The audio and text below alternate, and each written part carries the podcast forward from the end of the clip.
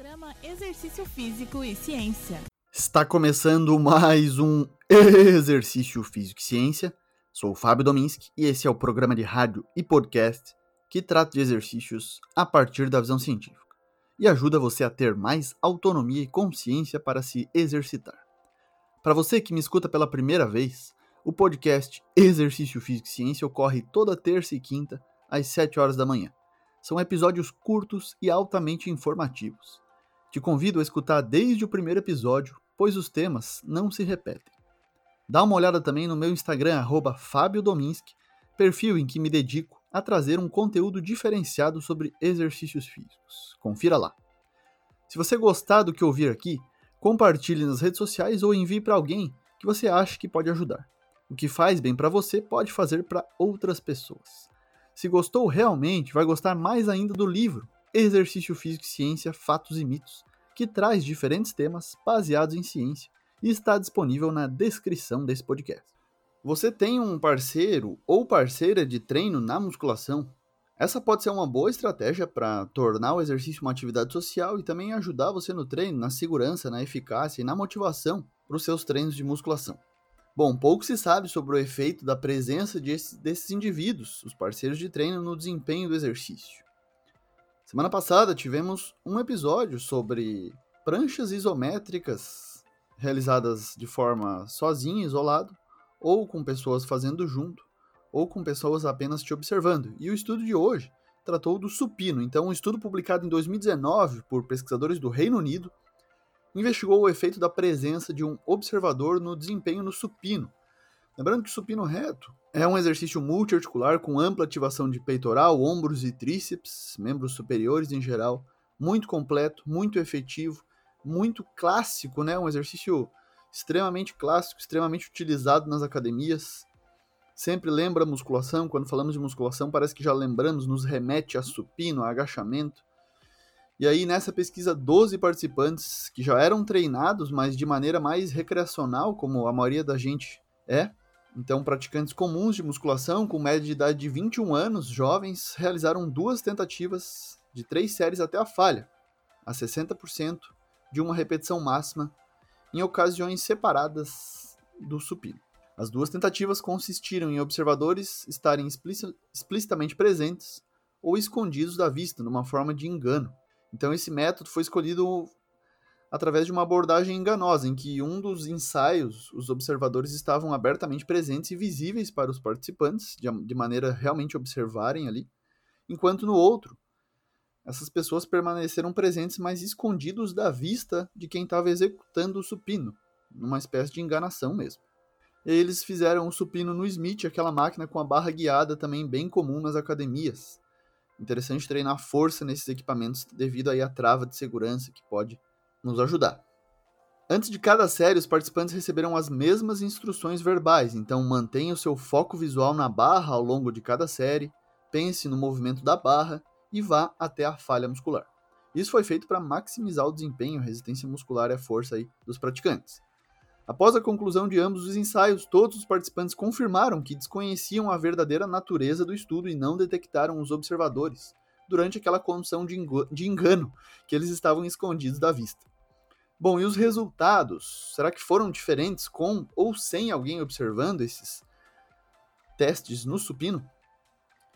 Vamos lá. O total de repetições e o peso levantado foram significativamente maiores quando havia um observador olhando a pessoa fazer supino uma diferença grande aí de quatro repetições e meia, uma diferença de também no peso levantado em quilos. O desempenho de três séries de exercício de supino até a falha, 60% de um RM em participantes treinados, foi aumentado em 11%, tanto para o número de repetições quanto para o trabalho total, quando os observadores estavam visíveis. Curiosamente, 11 dos 12 participantes tiveram melhor desempenho quando havia alguém olhando para eles, uma faixa de melhoria que variou entre 5% até 30%.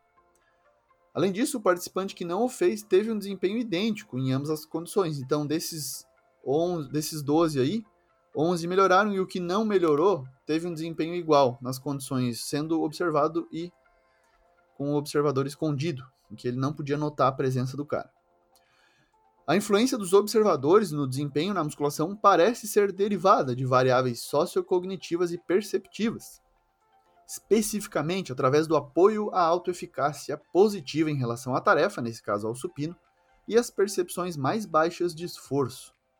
No presente estudo, a autoeficácia foi reforçada com a presença dos observadores, apoiando a afirmação de que a comunicação verbal e não verbal dos outros influencia, sim, as crenças de autoeficácia. Melhor desempenho no exercício de supino até a falha é mediado pela percepção da presença do observador. Portanto, treinadores e profissionais de exercício devem suportar, devem dar um suporte aí para os seus atletas, clientes, alunos realizarem exercícios de musculação, no caso, com proximidade de outras pessoas, idealmente como observadores.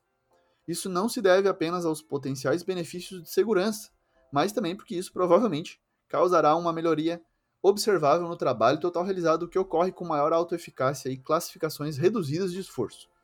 Isso tem implicações importantes para as medidas de capacidade de exercício e também a autoeficácia do aluno ou cliente.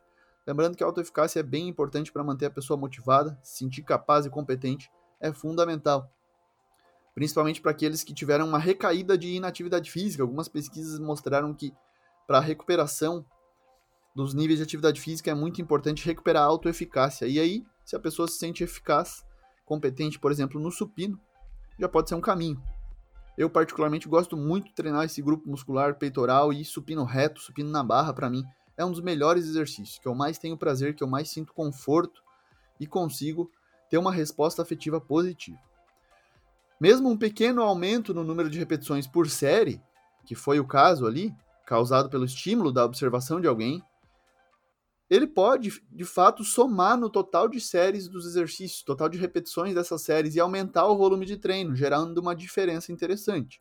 Ainda mais que a gente sabe, a ciência comprova, é clara, que o volume, ou seja, série vezes repetições, é a principal variável da prescrição de treino na musculação, relacionada à hipertrofia, que é o aumento do tamanho da fibra muscular. Né, uma recomendação geral aí de pelo menos 10 a 12 séries por grupo muscular por semana. É, é recomendado aí para hipertrofia. Outro aspecto que pode ser inferido é que esse é um dos fatores que podem estar associados ao fato de pessoas que treinam com personal trainer terem melhores resultados do que quem treina sem personal, sem treinamento personalizado ou de maneira independente, o que é comprovado até por algumas pesquisas atuais. Essa é mais uma pesquisa que demonstra uma coisa importante torne o exercício físico uma atividade social, ainda mais se você vai para academia, tem aquela característica clássica, treino tradicional de musculação ser so, sozinho, muito isolado, sem relações sociais, então de repente convide um amigo, aceite um convite de um amigo para treinar junto. Isso pode além de estabelecer, manter os vínculos sociais, pode te ajudar no próprio desempenho no treino. Esse foi mais um Exercício Físico e Ciência. Lembrando que todos os nossos programas estão no Spotify, no Google Podcasts, na Amazon Music, no Apple Podcasts e também no YouTube.